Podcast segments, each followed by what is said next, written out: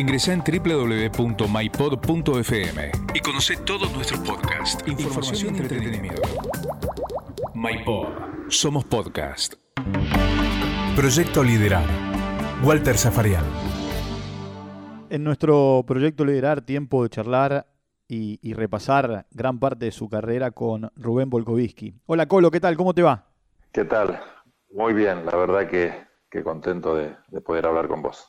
Bueno, a ver, vamos a arrancar por lo que sucedió en un momento determinado en tu carrera, que fue llegar a Seattle para jugar en la NBA.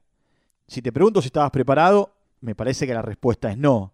Ahora, también llegaste de una manera no tradicional a la NBA. Sí, fue, a ver, fue, fue muy im- impensado eso, porque en el año 2000, eh, vos fíjate que hoy para ir a la NBA, a hablar de ir a la NBA se hace muy difícil, eh, más allá que hoy con la tecnología parece todo más fácil, porque uno lo tiene más cerca, pero en el año 2000, hablar de ir a la NBA, no sé, no había jugadores o no se ocurriría a nadie decir que, que, que directamente desde Argentina un jugador podía ir, y a mí mucho menos se me cruzaba por la cabeza. La verdad que no, no era algo que yo lo tenía preparado, esperado y que iba viendo cómo, cómo venía ese momento o, estaba jugando la liga para ir a hacer, viste, como hacen muchos jugadores que están ya con casi hablado, entonces terminar bien el año para poder ir a la NBA. No, era, a mí me tomó de sorpresa y la verdad que fue un sueño que me cayó del cielo para y que lo disfruté muchísimo. Aparte, eran jugadores que ustedes, eh, en esa época, los de tu generación, veían por televisión. O los enfrentaban en un Juego Olímpico o en un Mundial. Y en un momento determinado, entras a la cancha o te toca jugar y está nada menos que Kobe Bryant, por ejemplo. ¿Te acordás aquel momento con, con Kobe, tu primera vez? Sí, sí, sí, sí, sí, me acuerdo porque, eh, a ver, cada jugador estrella que vos, eh, de- en sí todos son estrellas y todos son jugadores muy importantes, pero siempre hay uno o dos en cada equipo que son los más renombrados y los lo que sobresalen. Eh, yo llegué, justo estaba Kobe, eh, jugamos el primer partido, fue, jugamos de, de visitante contra ellos, bueno, no me tocó defenderlo a Kobe, sino tuve que defenderlo a Shaquille O'Neal, mucho peor, ¿viste? Bueno, ahí tenés, ahí tenés otra referencia, ¿no? Jack, ¿eh? Shaquille O'Neal, que para, para esa época, a partir, a partir de los Juegos Olímpicos del 96 para adelante, cuando él pasa a los Lakers, se convierte en una recontra gran figura. Sí, tal cual. Que juntando con Kobe eh, se hicieron dos, eh, o sea, se acoplaron tan bien que eran imbatibles y que llevaban el equipo a, las finales y a ganar las finales. Eh, era claramente, era así. Pero increíble la, la destreza y el, el- poderío que tenían en- para poder jugar los dos. Era, lo hacían tan fácil que nada, jugar contra ellos sabías a ver a cuánto, que, ibas a perder y a perder por menos posible, porque eran, eran equipos que, que dominaban todo y dos jugadores que era imposible defender. En ese tiempo también, es cierto que vos agarraste el último Scottie Pippen, ¿no? Eh, eh, cuando digo el último, es en la última etapa de su carrera. Pero también debe haber sido un lujo jugar contra un, jugador como, como Pippen. Sí, sí. eh, estaba ya casi al final, porque él estaba en los Blazers ya, me parece, cuando... No, todavía estaba en Chicago y después se fue a los Blazers. Porque yo después juego contra Jordan, que Jordan ya estaba en los Wizards, su último año. Cuando yo jugué contra Jordan, eh, yo estaba en Boston, pero en los Sonics eh, todavía Pippen estaba en el, Y ahí cuando te encontrás con Jordan, porque Jordan era eh, la figurita difícil. Y, y Sí, pa- y para nosotros era ídolo. era tu ídolo, para nosotros a la distancia Sí. ni hablar. Sí, a ver, eh, yo siempre lo quise conocer eh, y, viste, tener una foto, cruzármelo, y nunca me imaginé que lo iba a tener, que lo iba a enfrentar. La verdad, lo enfrenté, tuve una cancha, tuve la suerte después de estar con él charlando 15 minutos en el vestuario, porque pedí a un compañero que era el asistente nuestro en Boston, a ver si podía eh, eh, sacarme una foto con él. Y, más que una foto, él me hizo pasar, estuvimos hablando, yo estuve con mi hijo, Tommy, que era chiquito, y había una pelota y bueno, agarró una pelota, se puso a jugar con mi hijo, viste, hablar de la vida, de esto, del otro, sacó una foto, me regaló una camiseta, eh, una persona que, claro, me imagino que el asistente le habrá dicho que él era mi ídolo, entonces me esperó con todo, sabía que yo era argentino, todo, viste, preguntó un poquito y más o menos estaba informado de lo que, con quién se iba a cruzar, así que fue, fue la verdad, eh, otro regalo, que, me, dio el básquet. Y hoy cuando ves esa foto y, a lo mejor te sentás con tu pibe a, recordar el momento, deben aparecer de esa foto mil fotografías. Muchísimas tengo, muchas fotos guardadas, muchos recuerdos. Él, pobre, eh, no recuerda el momento y, porque era chiquito, entonces, viste, esas cosas le duelen más a él que a mí, pero bueno, eh, o sea, no sé, momento, porque si uno, yo tengo fotos de casi de toda mi, de toda mi carrera que mi señora siempre fue, y aparte recortes, viste, de lo que es la carrera, pero las fotos, uno se puede mirar la foto para atrás y es como que empezar a, ver una película que ya la, viste y la, empezar a ver de nuevo con la foto que vas viendo de momento a momento. Y cuando estás en Boston, o te toca estar en Boston, bueno, esa es la tierra de la Bird, eh, que también es otro ícono de la NBA y del básquetbol a nivel mundial. Otro a los que los de tu generación y mi generación lo teníamos cerca a través de la, de la tele nada más. Sí, sí, pero bueno, a él lo, no lo crucé en cancha, lo he cruzado, lo crucé fuera del estadio, ¿viste? Porque él es más, eh, eh, él, es más grande, por supuesto él es más grande, eh, ya estaba retirado cuando vos llegaste, pero digo, e, es la ciudad de él, es la casa de él. Sí, sí, sí, sí, sí, sí. Hay fotos, camiseta por todo la, el, el garden, ¿no? Pero yo a él lo crucé, lo vi, creo que él estaba trabajando en Indiana, si no me equivoco, ya estaba trabajando en Indiana como manager o algo así. Eh, entonces lo había cruzado después cuando fuimos a jugar a Indiana, ¿no? Pero caminar por ahí dentro del estadio del Garden es, camiseta y recuerdo y de toda la historia de lo que es de los Boston, ¿no? Eso es la verdad que es, es alucinante. Bueno, Pepe Sánchez y vos fueron un poco los abanderados, los que abrieron el camino, ¿eh? para que después llegaran otros ¿eh? jugadores, entre ellos nada más y nada menos que Manu Ginóbili, que eh, puso al básquetbol argentino allá arriba. Eh, ¿Qué significa para ustedes? Bueno, para vos seguramente si le pregunto a Pepe me dirá lo que significa para él, pero me parece que el criterio debe ser parecido. Haber abierto el camino para el básquetbol argentino en la NBA. Yo creo que si nosotros no hubiéramos sido los primeros, en el 2002 Manu hubiera sido el primero. Eh, tranquilamente después del Mundial o antes del Mundial ya hubiera estado, porque ya había sido drafteado, eh, lo estaban siguiendo, él fue la figura en Italia en el, año, en el 2001 cuando salen campeones, eh, va al Mundial y la rompe toda. Era, era, yo creo que era su próximo paso era la NBA seguramente si uno hubiera ido nosotros, pero a ver, haber sido primero, eso por muchos dicen, no, se abrió la puerta fuimos los primeros por, por, cuestión de por ahí de edad o de, juego o lo que sea, pero yo creo que Manu y los demás chicos hubieran sido los mismos eh, jugadores de la NBA como lo fueron. Por supuesto hay una, hay una generación que marcó al básquetbol argentino, entre ellos estás vos. Y está Ginóbili, ese Ginóbili que, eh, bueno, parecía que Pepe Sánchez lo pagaba porque muchas veces le ganaba eh, en esas competencias que tenían en Bahía, porque a lo mejor era muy flaquito, porque estaba bajo la sombra de los hermanos.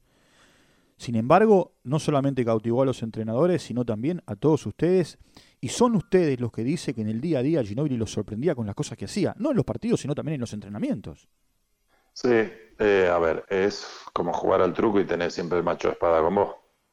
La de espada es así. Entonces, eh, es un. Ese equipo, yo creo que sin él no se hubiera conseguido lo que se consiguió y él sin todo el equipo ese tampoco, porque éramos todos como un rompecabezas y cada uno pertenecía a una parte eh, y, esa parte que hacía, cada uno la hacía bien, eh, coordinado con, todo lo que venía de atrás de trabajo técnico y esas cosas, pero en momentos clave de, juego nosotros sabíamos que el tener a, a mano eh, para nosotros era lo, lo mejor porque era en momentos críticos era el que agarraba la pelota y, sorprendía con esas cosas que siempre sorprendía él, terminando haciendo un gol o viste sacándote de esa sequía de no poder convertir un par de minutos. Eh, esa facilidad la, tenía él, la tienen jugadores, muy pocos jugadores en el mundo, él, Messi, Jordan, LeBron James, son todos jugadores que, que son eh, especiales para, para el momento clave de cada juego. bueno, nosotros tuvimos la suerte de tenerlo a mano y de, y de que de tener una excelente relación, de ser, de, que somos hermanos de camiseta por todas las cosas que conseguimos y por todas las cosas que vivimos y por cómo eh, nos extrañamos y, nos, y nos queremos encontrar todavía, porque después de tantos años tenemos un grupo y bueno, armamos de, vernos una vez al año en algún lado para poder disfrutar entre nosotros y poder eh, seguir eh, esa química de, equipo y de, y de, ser humano que teníamos todos juntos, ¿no? Cuando, cuando eh, en ese partido contra, contra Serbia, que fue el partido que abre los Juegos Olímpicos para ustedes, vos ves que Montequi en el final le cruza esa pelota a Ginóbili y Ginóbili hace lo que hace. Dijiste, bueno, bajen la persiana. No, levanten la persiana porque se iba a ver todo lo que se venía. Antes de bajarla yo lo iba a levantar porque eso a nosotros nos ponía un escalón arriba, empezando las Olimpiadas ganándole al último campeón del mundo. Eh, vos fíjate que creo que Serbia después termina siendo último en, ese torneo y nosotros fuimos campeones. ¿Cómo te cambia eh, el ganar o perder un partido tan, tan importante que al comienzo de una Olimpiada, ¿no? hasta, el mismo, hasta el mismo lo dice, que capaz que lo tira 100 veces y no lo mete más. Pero bueno, para nosotros es 100% porque lo tiró y lo metió. Inclusive vos sabés que lo charlé con, con Rubén, con Maniano el tema. Se volvió loco. Cuando Ginóbili encesta, se vuelve loco y sale a gritar el punto como si fuese la final del mundo en el fútbol recorriendo la vuelta olímpica a la cancha. Dice, porque nosotros nos jugábamos el comienzo de las Olimpiadas, eh, contra el mejor equipo de, Europa, pero nos, estábamos jugando contra el equipo que a nosotros nos frustró ser campeón del mundo. Entonces, eso creo que era más el desahogo de él y de todos nosotros por el partido que ganamos, más allá de haber empezar el torneo olímpico ganando a, Serbia. ¿no? Claro, y, ustedes convertían la previa de cada partido en una fiesta, tanto eh, en Indianápolis como en, en, Atenas, en el Mundial, como en los Juegos Olímpicos. Llegaban con mucha alegría los partidos siempre. Nosotros eh, teníamos una química única. Eh, yo cambié, casi tuve tres generaciones de selecciones porque tuve, empecé con Marcelo Milanesio, Romano en aquella época, después pasaron algunos otros y nunca había esa química de, de, equipo, de, hermandad que teníamos nosotros dentro de, la selección argentina.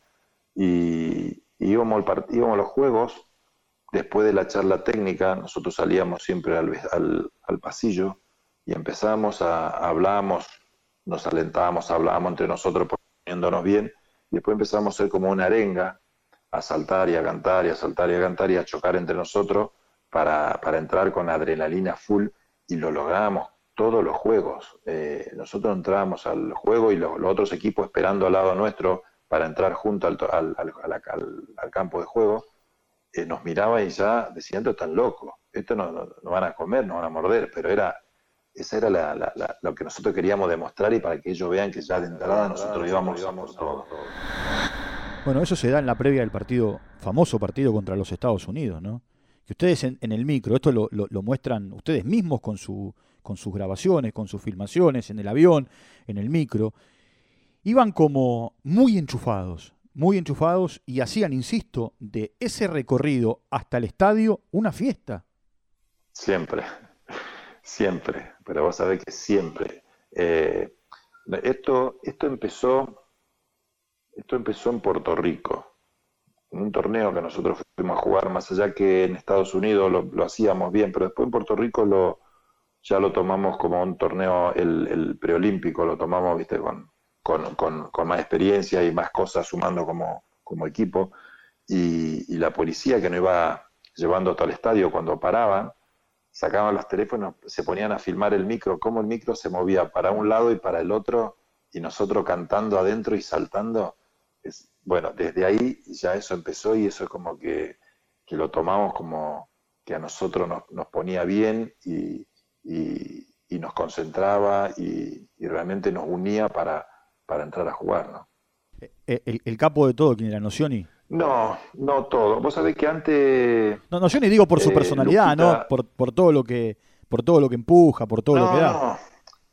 Sí, sí, pero en eso, eh, en eso era Luca Victoriano y Torito Paradino hasta el 2002, más o menos eran los que también arrancaban con eso. Después eh, el Leo Gutiérrez, eh, pero nosotros ya más o menos teníamos el momento que empezábamos y cuando empezaba, empezábamos todos despacito a cantar y ya cada vez más, cada vez más, y bueno, eso se convertía en un loquero que, que solamente nosotros lo podíamos entender de las cosas que hacíamos y cómo disfrutábamos hacerlo eso eh, en el micro y después antes del partido, ¿no? Y llega el momento de la gran consagración. Y, y son campeones olímpicos. Y, ahí, más allá de tomarse, entre comillas, revanchas de lo que había pasado en Indianápolis con Serbia y con ser eh, finalistas y no ganar la final, eh, bueno, ponían el, el básquetbol argentino en lo más alto del mundo.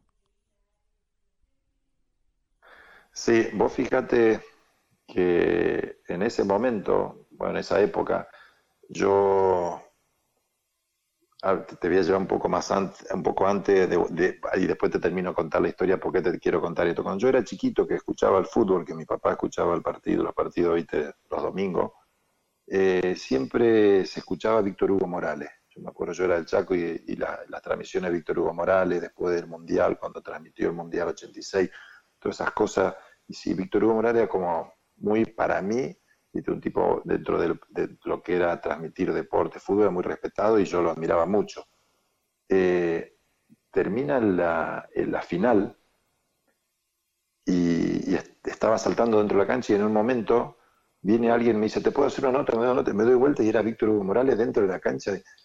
Y yo no le podía creer que Víctor Hugo Morales esté en el, en el básquet con todo lo que yo pensé que decía que era fútbol, viste, yo en el básquet y él emocionado con todo lo que, ocurría ahí. Una persona con tanta historia, súper emocionado. Y después escuché grabaciones porque él transmitió el juego, escuché grabaciones de él y bueno, te hace, a mí me ponía la piel de gallina como lo, lo transmitía y, y- la verdad cómo, cómo, lo, cómo lo llevaba. Pero que, nosotros por ahí, al estar afuera, eh, no llegábamos a entender lo que el básquet estaba siendo en Argentina y cómo estaba dando vuelta eh, muchas cosas en esto, que eh, varios, de, varios periodistas del fútbol estén en el básquet transmitiendo la final, eh, otro era Alefantino, ¿viste? Entonces era como que em- empezamos a darnos cuenta de que estamos, lo que hicimos fue grande y hoy, con, después de tantos años, nos damos cuenta mirando para atrás y mirando esa foto que me decía vos, que realmente lo que se hizo fue algo muy grande y muy lindo, que fue un antes y un después eh, en, el, en el básquetbol argentino. ¿no? Yo me acuerdo porque cubrí ese mundial, el del 90 que se jugó en la Argentina, y él lo relataba para Radio Continental, los partidos del seleccionado, del seleccionado argentino. Y, y por supuesto los Juegos Olímpicos son una fiesta, en el 92, en el 96 lo fue. Yo te hablo de los que me tocó a mí. Y era, por supuesto, eh, una, una, una pasión ver a los nuestros, pero también ver a aquellos que, como te decía antes, solamente los veías por televisión y de vez en cuando. ¿Vos fuiste el, el 2004? No, Ah, no, no. Yo lo- los seguía yo por estuve en el televisión. 96. Sí, en el 96 sí. Sí, yo estuve en el en, 96. en el 96 en Atlanta sí. Eh, que Estados Sí. Unidos, Estados Unidos venía de tener el famoso Dream Team, el primer y único y verdadero Dream Team, Sí, a mutarse a ese que también hizo lo que hizo sí, en Atlanta. sí, sí. Pero bueno, era, era un equipo también fuerte. Ese, Muy. eh, dentro de todo nosotros hicimos bastante cara, ya era como que venía asomando algo de lo que podía llegar a pasar después. Bueno, a ver, quiero, quiero seguir con, con este, con este juego de ir y venir, ¿no? En, en- en- la historia, en la historia tuya. Porque vos llegás a la Liga Nacional con 20 años. Eh, y, en, y en esa, en esa Liga Nacional eh, había jugadores que vos recién nombraste que no solamente marcaban el camino en el seleccionado, sino, bueno, en aquel momento era Atenas el que, el que tenía el, el- dominio del, del juego. Y entre ellos estaba Milanesio, que para los de tu generación es un poco el maestrito de todos ustedes, el guía de todos ustedes. Sí, era, era, un, era un jugador diferente, muy diferente. Eh, yo tuve una gran relación con él.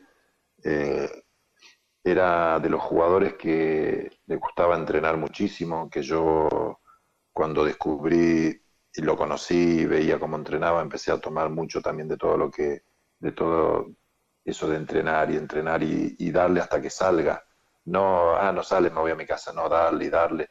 Eh, esas cosas de, de, él a mí me, me, marcó muchísimo, ¿viste? Y después yo me, después me fui afuera, me fui a otro equipo, pero bueno, yo hoy todavía con él tengo una, una excelente relación. Eh, creo que, Marcelo fue, fue uno de los padres, digamos, de lo que fue la generación nuestra, porque la mentalidad que él tenía era más o menos acorde a la, que teníamos nosotros en el grupo de la generación dorada. Eh, hoy yo creo que Marcelo, cuando él me veía que yo iba al gimnasio todos los días y me decía, ¿para qué iba al gimnasio? Tiempo después se arrepintió y dice, ¿cómo no fui al gimnasio? Hubiera sido otro jugador. Porque el, entrenamiento él lo tenía, pero por ahí la parte física eh, desgastaba porque un jugador que va al gimnasio y que, entrena y que tiene más kilos y que está preparado, te choca tres veces y te hace sentir las tres veces el choque. En cambio, cuando estás preparado de un gimnasio, eso lo soporta un poquito más y, y podés mantener el nivel de juego durante todo el partido. ¿no? Vos sabés que esto que estás diciendo tiene similitud con algo que eh, le, escuché decir a Huberto. Huberto, bueno, más allá de, de, haber salido de Atenas, se formó ¿no? con Milanesio y él dice que Milanesio eh, lo ayudó mucho en el andar a partir de irse de Atenas. Eh, eh, ese Oberto que también aprendió a reinventarse, ¿no? Él mismo lo cuenta, en, su, en su documental él mismo lo cuenta, cómo aprendió a reinventarse. Sí, sí, sí, yo a Fabri lo conocí, soy un poco mayor que él y bueno, bueno, yo estaba en la selección y él después empezó a venir y, empezó a, a, copiar un poco del gimnasio. Yo veía cuando él entrenaba con lo de Marcelo, con las cosas que hacía, entonces también copiaba muchas cosas yo de cuando entrenaba y veía cuando él entrenaba, pero después del gimnasio, de, de cuando, cuando yo tomaba los famosos batidos, viste, después de entrenar para recuperar y ponía banana y huevo, y él se compró una licuadora y iba con la licuadora para todos lados. ¿Se llevó la licuadora para todos lados? No se olvidaba nada menos la licuadora. La licuadora iba para todos lados porque él tenía que tomar su batido todos los días para estar fuerte, porque dejé, y bueno, y era, y son cosas que uno va viendo y aprendiendo y va tomando de los, de lo que había en ese momento. Y la verdad que, que hoy con Fabri nosotros, eh, después que él entra a la selección, tuvimos casi 15 años juntos en habitación, porque eh, siempre es por pareja, y, y es, somos hermanos de la vida, del básquet, de todos. tenemos una relación muy, muy grande y, nos queremos muchísimo. Entonces, eh, creo que yo siempre voy a hablar maravilla de él porque me parece que es uno de los jugadores clave dentro del grupo este también para, para lograr todo lo que se logró. ¿no? ¿E-, ¿Él se ponía a cantar en la habitación o no? ¿O en esa época no cantaba? No, en esa, le pegaba con las zapatillas, ¿cómo va a cantar? No, no, si ahora imagínate canta y medio que quiere dibujar el canto en esa época, no. Salimos al Mundial 2006 y él ya estaba tocando con una guitarra, había sacado una foto, no sé qué. Cuando llegamos a, Japón, eh, una de las marcas de guitarra que tocaba él, eh, le, mandan de regalo una guitarra. Entonces lo acompañé y fuimos hasta un lugar, de una tienda de, esa marca, y ¿sabes? Le, regalaron una guitarra que yo digo, pero esto se puede, ¿cómo te... Y él estaba con esa guitarra en, porque era una muy buena guitarra, muy buena. Te estoy hablando de, lo mejor de la guitarra que había y yo creo que la debe tener todavía. Y bueno, empezó a y tocaba con eso y... ¿Y te volvía loco? Sí, no, no, pero ah, te digo, Fabri, la hora, nene, tengo que dormir, basta, basta ¿viste? Porque si no... recién, recién hablaste del Mundial 2006, ¿no? Vos mirá lo importante que, que fue para, no solamente para ustedes, sino para quienes jugaron con ustedes o contra ustedes que eh, Pau Gasol arranca su libro hablando de ese partido con Argentina. Sí, sí, y, la verdad que, es uno de los partidos que también a nosotros nos, nos marcó como equipo y la manchita negra que también que te queda, ¿no? Uno aprende, pero una manchita que, porque nosotros de, esa era la final del, del Mundial. Eh, Argentina-España era la final del Mundial por cómo se venía dando todo y cómo estaban los equipos. Eh, en la última pelota, o ganaron ellos porque no la metimos nosotros. porque cualquiera de los dos que pasaban era el campeón del mundo. Así que fue, algo, que nos dolió muchísimo porque no, lo tuvimos también ahí, al alcance de la mano, y lo dejamos escapar. No estuvimos preparados como en el Mundial anterior. Eh, tuvimos cambio de entrenador, viste, hubo, había otra filosofía, otra forma de preparar, y por ahí el equipo no, no, no logró cambiarse rápidamente a lo que quería en ese, en ese momento. El Oveja, que era el entrenador que había agarrado dos meses, un mes, dos meses antes de ir al Mundial, un equipo que venía con otro entrenador durante mucho tiempo. Pero eh, son cambios que, que, que después con, fríamente te pones a calcular y pensar que yo creo que si estaba Rubén, ese Mundial no lo perdemos, porque fue el Mundial más fácil que, que nos tocó jugar como equipo. equipo. Vos sabés que también hablas de Mañano, y no lo haces ahora por primera vez, sino cada vez que hablas de Mañano te emocionás. Eh, y es cierto que eh, con él ganaron los Juegos Olímpicos y con él tiene una historia muy particular, pero él también les deja un legado a todos ustedes. Y no sos el único que cada vez que habla de Rubén Mañano se emociona.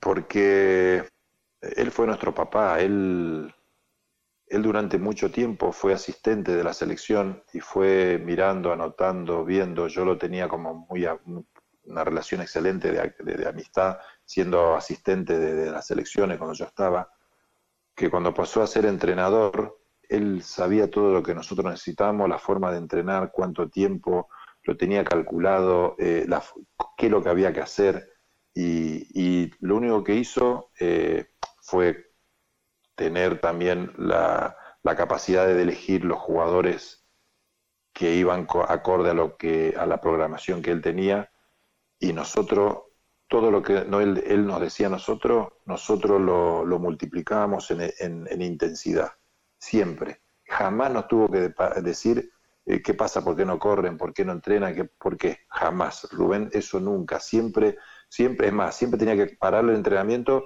porque ya no íbamos de, ya no íbamos de mambo, ya estábamos, pasábamos de límite. Entonces paraba el entrenamiento, listo, basta por hoy.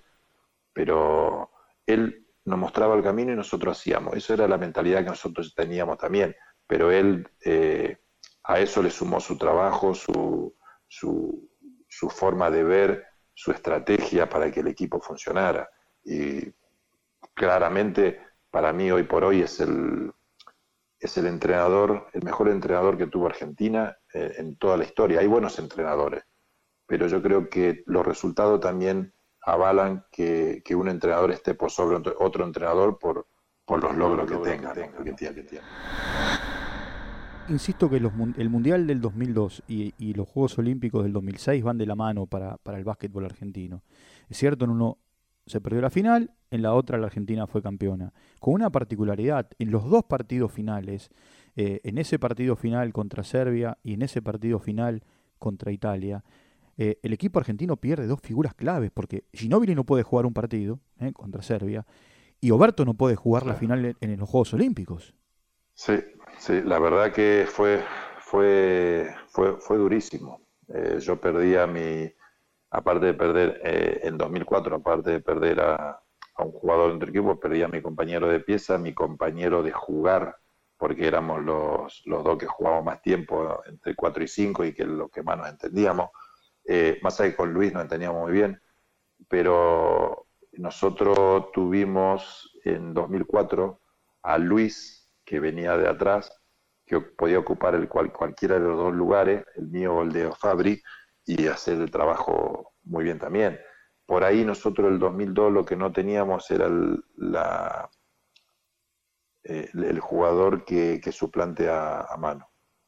Porque si nosotros hubiéramos tenido otro jugador Ponele, te llevo Carlito Delfino, de la misma edad de Manu, en la misma época ahí, eh, sabe que sale Manu, entra Carlito Delfino y ya tenemos otro jugador de calidad eh, y, de mucho de mucho juego ofensivo para, para, cubrir el lugar. O sea, los, jugadores que estaban eran muy buenos para, para estar en lugar de Manu.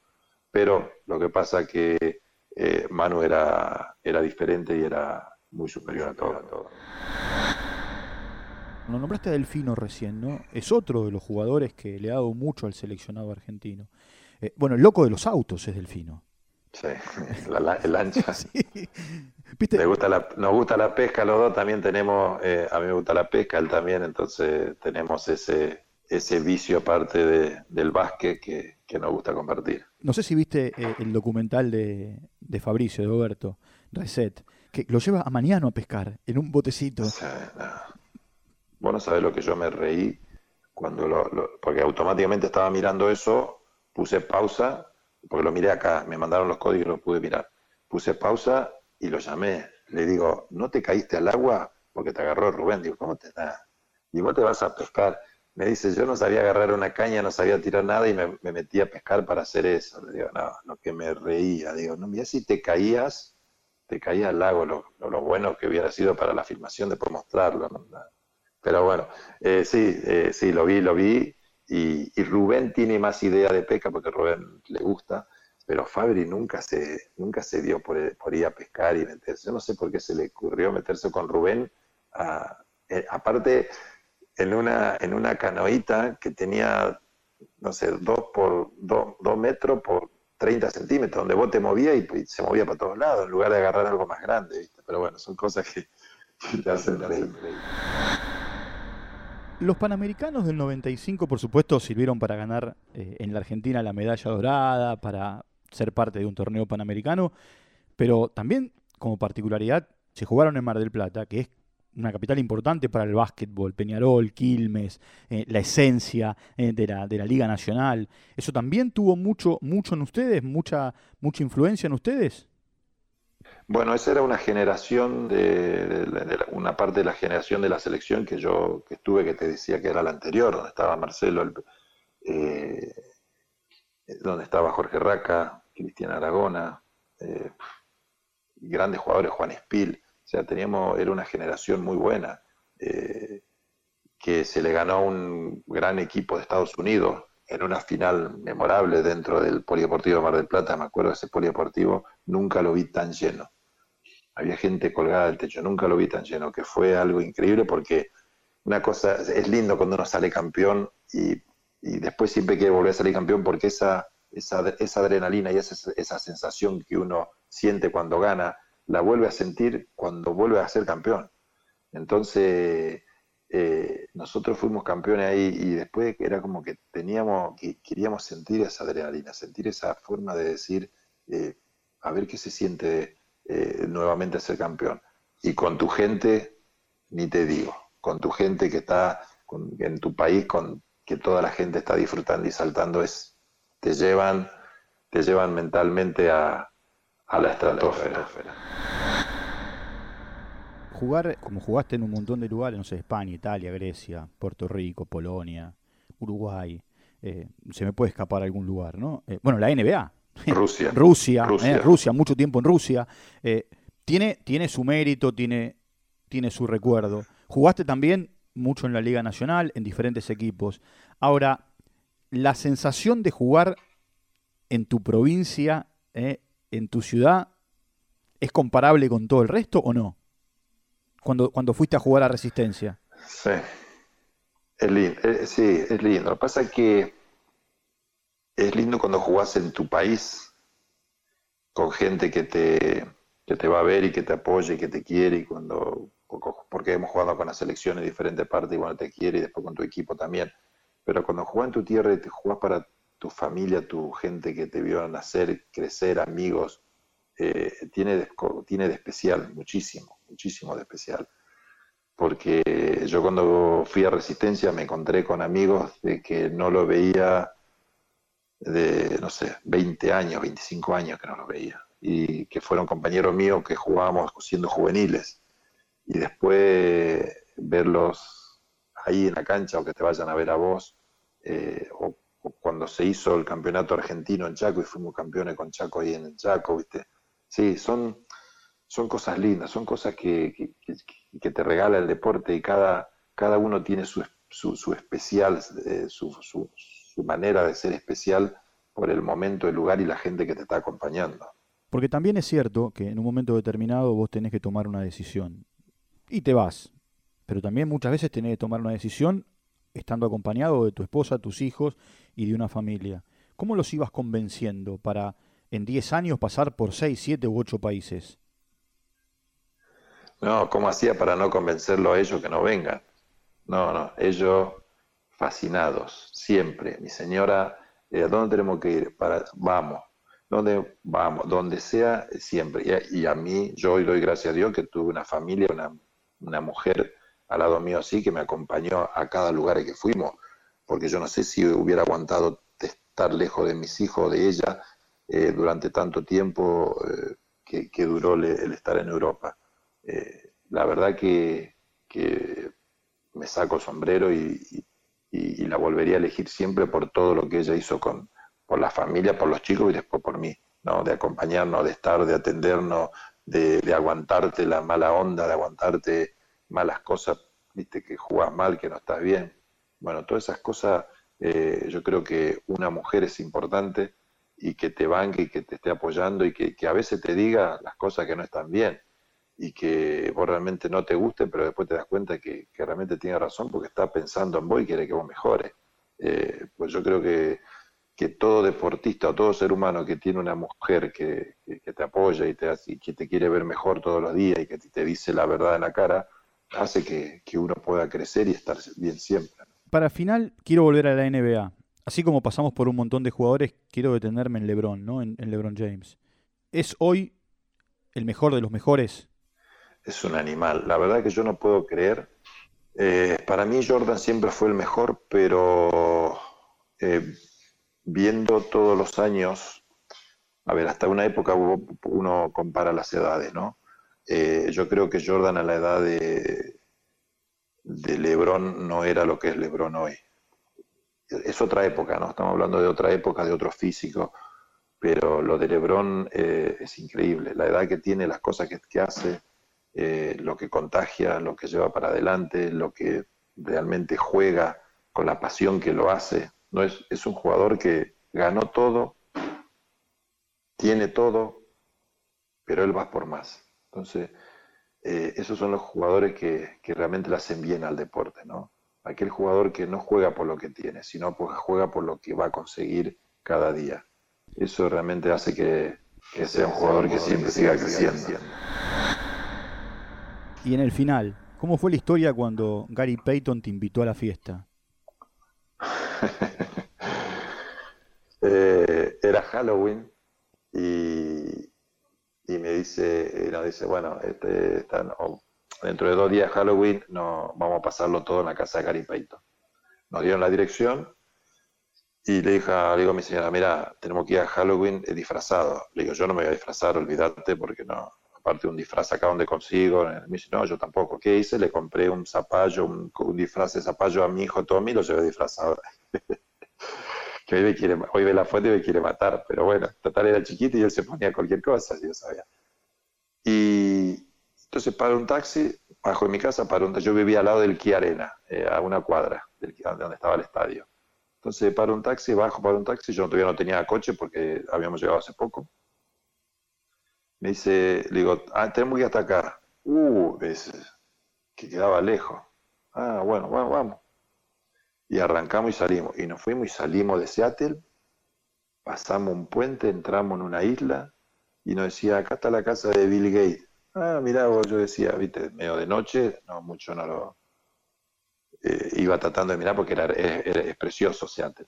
Entonces, en un momento llegamos, se termina la calle y una subida como para una no montaña, pero así para arriba, una calle sin salida, con un portón que había que tocar un timbre para que te atiendan y para pasar. Y ya desde ahí se veían las luces de las calabazas, ¿viste? Prendía, está todo adornado y había como una niebla en el piso, o sea, ponían como, ¿viste? La, que los americanos para eso son eh, especialistas. Y me dice el, el, taxi, no, yo no entro. Le digo, me, me, acá, tengo que ir hasta arriba. No, yo no entro. Y me dice, ¿de quién es la casa? Digo, de Gary Payton. Ah, sí, entro, me dijo. Y se agarró y me llevó. Quería que lo invitaran a la fiesta. Claro, llegó arriba, me bajó y se bajó, viste, le pagué todo, bajó y se bajó y estaba buscando jugadores hasta que vinieron los de seguridad y le dice, señor, vamos para afuera, para afuera, y lo sacaron al taxi. Bueno, pasa la fiesta, pasa, pasa, la verdad pasamos bien, termina la fiesta, y cuando estoy, por, bueno, bueno, nos vamos, saludamos, todo así, digo a Mariana, el taxi, tenemos que llamar el taxi ¿cómo no le dijimos a este que no venga? Uh, bueno, ¿y cómo hacemos? Entonces buscando número para llamar taxi. Y en eso viene Patiwin y, y me dice, ¿qué va a hacer Big Ru? Digo, no, el taxi para, para volverme para casa. Sí, Big Ru, ellos todos me decían Big Ru. Le digo, un taxi. Me dice, no, taxi no, vamos conmigo. Tiene una limusina como de tres cuadras. Le digo, no, yo con Tommy ahí no digo, Mariano, vamos a ir con Tommy, este, onda sabe, ¿viste? Porque aparte, eh, Tommy lo quería mucho a, a, a y, y Patiwin a él, porque cuando íbamos a la cancha, que a veces yo me podía entrenar, él entraba y si lo llevaba a Tommy a jugar, lo levantaba para que el abuelo que estaba se revolcaba en el piso, viste, le encantaba, era un tipo, lo, vos lo veías grandote así, pero era buenísimo, era más bueno que las... No, vamos, vamos conmigo, no, no, no se habla más, vamos, vamos, bueno, vamos. Entonces subimos, me digo, que ni se mueva Tommy. Entonces entramos adentro, nos sentamos así, y él dice, ¡Ey, Tommy! Y la cara Tommy empezó, digo, no, que Tommy saltaba para acá, para allá, con él jugando, todo la verdad, y volví con él hasta mi casa, me zafó, pero increíble. Es gente, realmente es gente muy buena, gente que vale la pena conocer y, disfrutar momentos como eso, ¿no? Gente que, uno veía en la televisión siendo estrella en, el equipo que estuvieron. Bueno, un poco lo que, lo que charlábamos en el arranque, ¿no? Te encontraste con aquellos que tenías o en las figuritas o en la televisión o eventualmente ante alguna situación extraordinaria en un partido enfrentándolos. Sí, eh, sí, ya sean mundiales o verlos los mundiales, cuando iba a los mundiales en el 94 en Toronto, verlo de lejos, sacar una foto de lejos, uh, tuve una foto así de lejos y vos tenías esa foto guardada como que estaban de lejos, pero después enfrentártelo, tenerlo de compañero, eh, estar ahí, para mí era un sueño, para mí era un sueño hecho realidad porque eh, estar ahí no es fácil eh, y, con esa gente mucho menos y, la calidad de esa gente que realmente a mí me recibió y me, ayudó en crecer como, como, ser humano y deportista. ¿no? Colo, gracias. ¿eh?